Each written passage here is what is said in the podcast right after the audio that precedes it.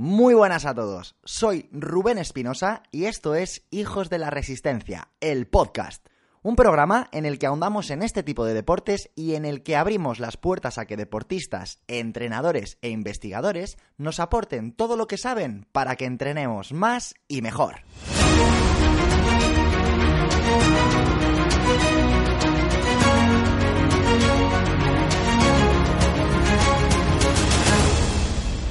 Muy buenas a todos, ¿qué tal? ¿Cómo estáis? Bueno, hoy quiero empezar haciéndoos una pregunta. ¿Cuántos de vosotros habéis salido a correr, a pedalear o bueno, a hacer cualquier tipo de entrenamiento, eso sí, en plan tranquis, y poco a poco os habéis ido calentando hasta que al final te das cuenta de que te ha salido un entreno bastante más intenso de lo que tenías previsto? Bueno, creo que no me equivoco si pienso que nos ha pasado a la mayoría de nosotros, a mí el primero, y más desde que existen plataformas como Strava que le chivan a todos nuestros colegas los ritmos que hemos estado llevando, ¿verdad? Bueno, hoy voy a intentar posicionarme sobre este tema y desvelar si tiene algún sentido calentarse o no en estos entrenamientos que en un principio iban a ser tranquilitos. Bueno, perdonadme, antes de nada, bienvenidos. Bienvenidos a este nuevo episodio en el que, como decía, voy a intentar dar respuesta a una pregunta que a algunos le podrá parecer estúpida y a otros incluso un tanto absurda. Pero bueno, ya os anticipo que de estúpida y de absurda no tiene prácticamente nada. Como muchos ya sabréis, en los últimos años el entrenamiento en deportes de resistencia ha seguido una tendencia muy clara. Cada vez han cobrado más importancia los entrenamientos que llamamos de calidad y se ha apostado por darle la importancia que se merece a eso de la intensidad. Esto realmente es algo novedoso desde un punto de vista histórico. Antiguamente, los campeones se hacían a base de sumar y sumar y sumar kilómetros, y siempre se intentaba progresar en la cantidad total de kilómetros que se recorrían. Y hoy más que nunca, esto de los entrenamientos de calidad, bueno, pues está un poco en boca de muchísimos entrenadores, muchísimos deportistas, e insisto, yo el primero. Y la pregunta que yo planteo hoy no es si tiene sentido o no progresar en el volumen de la distancia que recorremos, sino si tiene sentido recorrer esas distancias a baja intensidad. O dicho de otra forma, un corredor que hace, por ejemplo, los 10 kilómetros en 35 minutos, que esto sería un ritmo de 3.30, la pregunta sería, ¿tiene sentido que este, este tipo o esta tipa haga algunos entrenamientos a 5.30 o a 5.45, por ejemplo? Ahora entraremos en el meollo de la cuestión, pero antes quiero que tú, que me estás escuchando, intentes dar una respuesta a esta pregunta, aunque no tengas referencias y aunque no tengas ningún tipo de conocimiento. Aplica el sentido común, inténtalo. ¿Tendría lógica que el hecho de correr lento sea un entrenamiento válido cuando el objetivo final es correr más rápido? A veces el sentido común, aviso, es el menos común de los sentidos. Bueno, vamos a ver qué es lo que pasa en este caso. Lo primero que tenemos que saber es que cuando salimos a entrenar a intensidades bajitas, también suceden cosas. Es que muchos pueden pensar que solamente mejoramos cuando entrenamos muy intenso. La pregunta que tenemos que contestar es ¿qué es lo que sucede exactamente cuando estamos a intensidades bajas o en ese primer umbral ventilatorio más conocido como umbral aeróbico? O dicho de otra forma, ¿cuáles son las adaptaciones que vas a tener si corres despacito o si pedaleas pues igual, a intensidades muy bajas, ¿no? Bien, uno de los estudios más prestigiosos sobre este tema es el que desarrollaron en 2009 Stephen Seiler y Spence Thompson.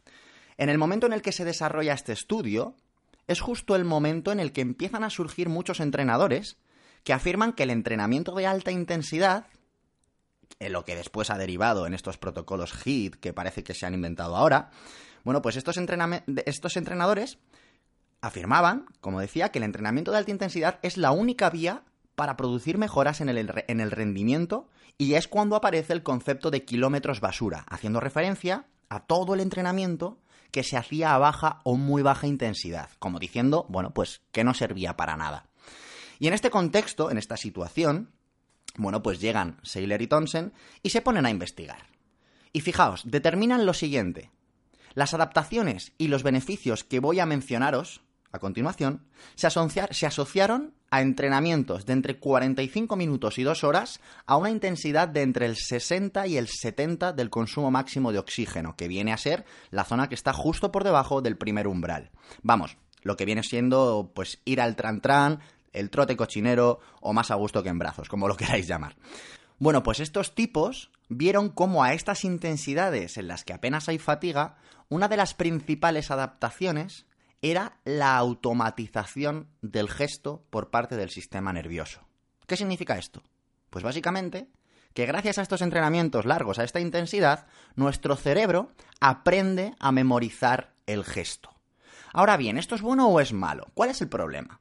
Bueno, pues que el sistema nervioso realmente no entiende de gestos correctos o gestos incorrectos, entiende de gestos sin más o de estímulos. Por lo tanto, el sistema nervioso va a automatizar ese gesto, sea bueno o no. Por lo tanto, si tenemos una técnica correcta, nos convertiremos en atletas más económicos, ya que podremos mantener los mismos ritmos invirtiendo menos energía. Sin embargo, si la técnica es mala, acabaremos siendo los mejores en hacerlo mal. Y esto creo que no nos interesa a ninguno. Otra de las cosas de las que se percataron en este estudio fue que el metabolismo más utilizado a estas intensidades es el de las grasas, lo cual podría suponer una buena estrategia para conseguir hacernos eficientes utilizando este sustrato energético. Además, se percataron también de que a estas intensidades se incrementaba la densidad mitocondrial. Y este punto es muy importante, ya que las mitocondrias son las encargadas de la respiración celular, por lo que si el hecho de entrenar suave mejora su densidad, estamos mejorando de forma directa la capacidad de oxigenar nuestras células cuando realizamos ese ejercicio. En definitiva, que los entrenamientos largos a baja intensidad mejoran el metabolismo de las grasas, lo hacen más eficiente y aumentan también el número de mitocondrias, que son las encargadas, como ya hemos comentado, de la respiración celular. Así que como resumen y para enumerar los beneficios que podemos obtener, diremos que son esas tres. Posibilidad de automatizar el gesto, insisto, sea bueno o sea malo. Dos, aumentar la densidad mitocondrial, que siempre va a ser positivo. Y tres, mejorar el metabolismo de las grasas como sustrato energético a esas intensidades.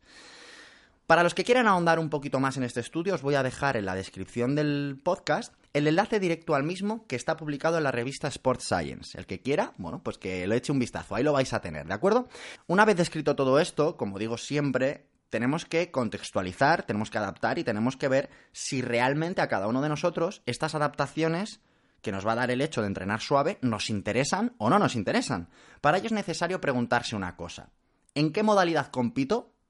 y qué adaptaciones necesito.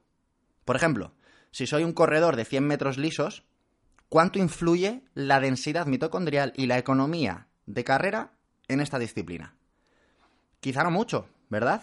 Importa más lo eficaz que seas respecto a lo eficiente que seas. Como es un espacio muy breve de tiempo, lo que vas a tardar en recorrer esos 100 metros lisos, pues realmente no te interesa ser muy eficiente, económico, perdón, te interesa ser eficiente. ¿De acuerdo? Al, al contrario, si eres corredor de trail, por ejemplo, o de ultramaratones, entonces la economía de tu carrera es crucial para competir. De la misma forma, si eres triatleta de distancia olímpica, por ejemplo, ¿necesitas tener una buena economía de carrera y una buena adaptación al metabolismo de las grasas? Por supuesto que sí. Aunque no será tan importante como para un triatleta que compita en distancia Ironman. Para ese será todavía más importante. Por lo tanto, me temo que los entrenamientos largos a intensidades cercanas al umbral aeróbico serán tan importantes como los entrenamientos de calidad. La diferencia entre un atleta que esté perdiendo el tiempo entrenando a estas intensidades y otro que no lo esté haciendo será la forma en la que se hacen esos entrenamientos a nivel gestual, la duración, la modalidad que se utiliza y el momento de la temporada en el que se hace. Cuando hablo de la modalidad que se utiliza, ¿a qué me refiero? Pues que si un corredor quiere realizar entrenamientos a baja intensidad para mejorar su densidad mitocondrial, puede utilizar la bici, por ejemplo, que es una gran herramienta ya que tiene bajo impacto, para conseguir ese objetivo.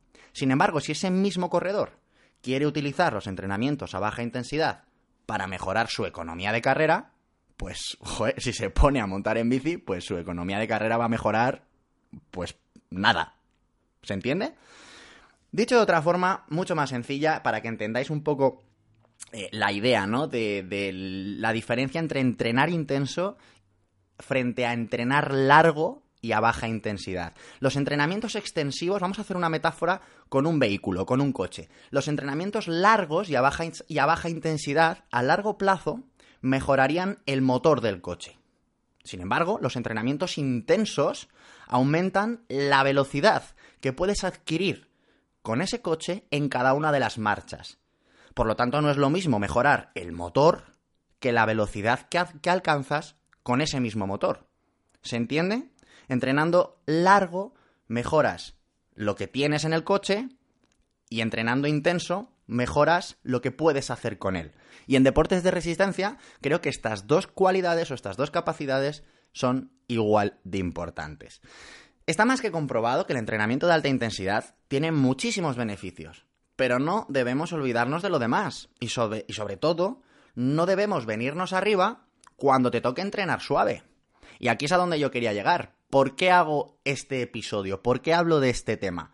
Pues hablo de este tema porque a mí, como entrenador, a veces me resulta muy difícil controlar las intensidades de mis deportistas cuando les digo que tienen que salir a rodar suave. Y yo lo entiendo, lo entiendo porque al que le gusta correr, le gusta correr rápido. Al que le gusta ir en bici, le gusta ir en bici rápido. A veces ir al tran tran con tu musiquita, disfrutando del paisaje, bueno, pues puede ser agradable, pero por norma general, cuando una persona sale a trotar, sale a rodar, sale a correr, si se encuentra bien, pues se aprieta. Porque al que le gusta entrenar, le gusta eso. Pero nos olvidamos de todo esto que os acabo de contar. La mayoría de las veces, por no decir todas, quiero, quiero pensar que todas, vuestros entrenadores, o vosotros si sois entrenadores, cuando prescribís o cuando os prescriben un entrenamiento a baja intensidad es por algo. Es uno, porque vuestro entrenador quiere que mejoréis todas esas capacidades que os acabo de contar, o dos, porque al día siguiente o a los dos días vas a tener un entrenamiento bastante intenso. Por lo tanto, si no respetamos las intensidades y si estamos siempre viniéndonos arriba para que en el Strava diga lo rápido que corremos, realmente lo que estaremos haciendo es fatigarnos innecesariamente sin poder cumplir las intensidades del entrenamiento que va a venir al día siguiente y dos, no estaremos consiguiendo estas adaptaciones que os acabo de contar. Hay una frase de Jonathan Steve Lanao sobre el entrenamiento polarizado que describe esto eh, de una forma majestuosa. A mí me gusta mucho. Esta frase dice así, haz todo el entrenamiento intenso posible y todo el entrenamiento suave que puedas que no te canse para las sesiones fuertes. Dicho de otra forma, cuando te toque entrenar suave, entrena suave para que cuando te toque entrenar intenso puedas hacerlo correctamente. Así que espero que ahora lo tengas un poquito más claro cada vez que te toque hacer un entrenamiento suave, que lo hagas suave, sabiendo cuáles son esas mejoras que vas a tener y que si no estabas haciendo entrenamientos suaves, pues que los integres. Y esto no quiere decir que solamente entrenemos a baja intensidad. Es, mm, la, la, clave de todo esto está en el equilibrio, en cruzar unas cosas con otras y en hacer una simbiosis entre lo intenso y lo largo y suave, para que al final las adaptaciones y las mejoras vayan en una dirección y nos lleven a donde queremos llegar. Y por supuesto, antes de despedirme, os invito a que corráis la voz, a que le deis al corazoncito, manita arriba, y a que me des tu feedback en un comentario. De esta forma ayudarás a que el podcast pueda llegar a más personas y sobre todo me ayudarás a mí a seguir mejorando. Os invito a todos a que compartáis a través de las redes sociales, donde puedes encontrarme como Rubén Espinosa PT. Espero que pases un día increíble de salud, kilómetros y aprendizajes. Un fuerte abrazo, hijos de la resistencia.